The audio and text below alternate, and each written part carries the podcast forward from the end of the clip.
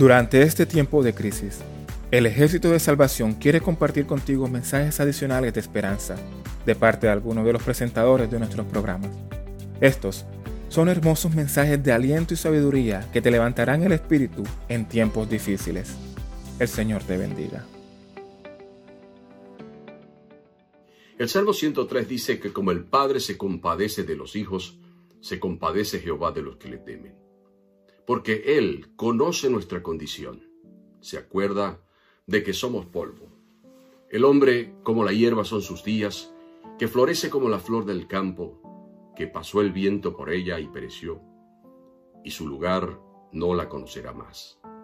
Mas la misericordia de Jehová es desde la eternidad y hasta la eternidad sobre los que le temen, y su justicia sobre los hijos de los hijos, sobre los que guardan su pacto y los que se acuerdan de sus mandamientos para ponerlos por obra. En un tiempo de incertidumbre, de crisis, y gran necesidad, siempre hay alguien que ve las cosas diferente, que las ve con optimismo y con fe. Y Habacuc fue un profeta que vivió en tiempos muy difíciles para su país. Y a pesar de la crisis, en vez de lamentarse y renegar su fe, consideró la realidad del momento.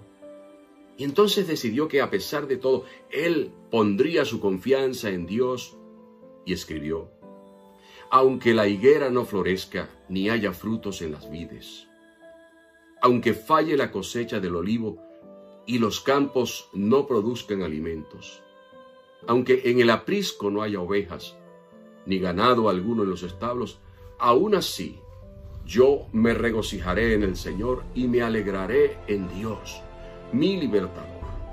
El Señor omnipotente es mi fuerza y da a mis pies la ligereza de una gacela y me hace caminar por las alturas. Unos seis siglos después, el apóstol Pablo, haciendo memoria de las dificultades que había enfrentado en su vida y considerando aquellas por las que los cristianos eh, pasaban mientras eran perseguidos y asesinados en Roma, los anima con palabras esperanzadoras y les dice, de acuerdo con Romanos 8:35 en adelante, ¿quién nos separará del amor de Cristo? ¿Tribulación o angustia? ¿O persecución o hambre o desnudez o peligro o espada? Como está escrito, por causa de ti somos muertos todo el tiempo. Somos contados como ovejas de matadero. Pero antes, en todas estas cosas, somos más que vencedores por medio de aquel que nos amó por lo cual estoy seguro de que ni la muerte ni la vida, ni ángeles ni principados, ni potestades, ni lo presente ni lo porvenir, ni lo alto, ni lo profundo, ni ninguna otra cosa creada nos podrá separar del amor de Dios que es en Cristo Jesús, Señor nuestro. Hoy nos enfrentamos a una crisis mundial y los creyentes somos llamados a levantar la luz de la esperanza en un mundo lleno de miedo y de oscuridad. Por eso te digo que aunque no puedas entender lo que pasa y por qué pasa, recuerda, Dios todavía está en control. Y aunque la respuesta a tu oración parezca no llegar, Dios todavía está en control. Y aunque los expertos no puedan ayudarte o estén perplejos sin encontrar la solución, todavía Dios está en control.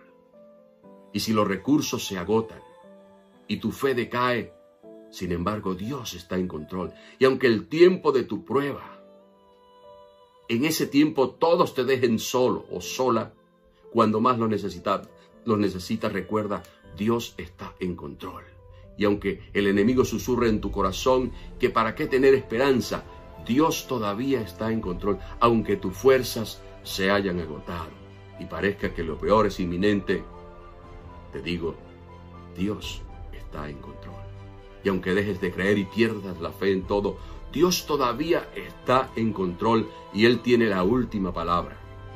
Si crees esto, seguro verás la gloria y la gracia de Dios manifestada en tu vida. Que Dios te bendiga.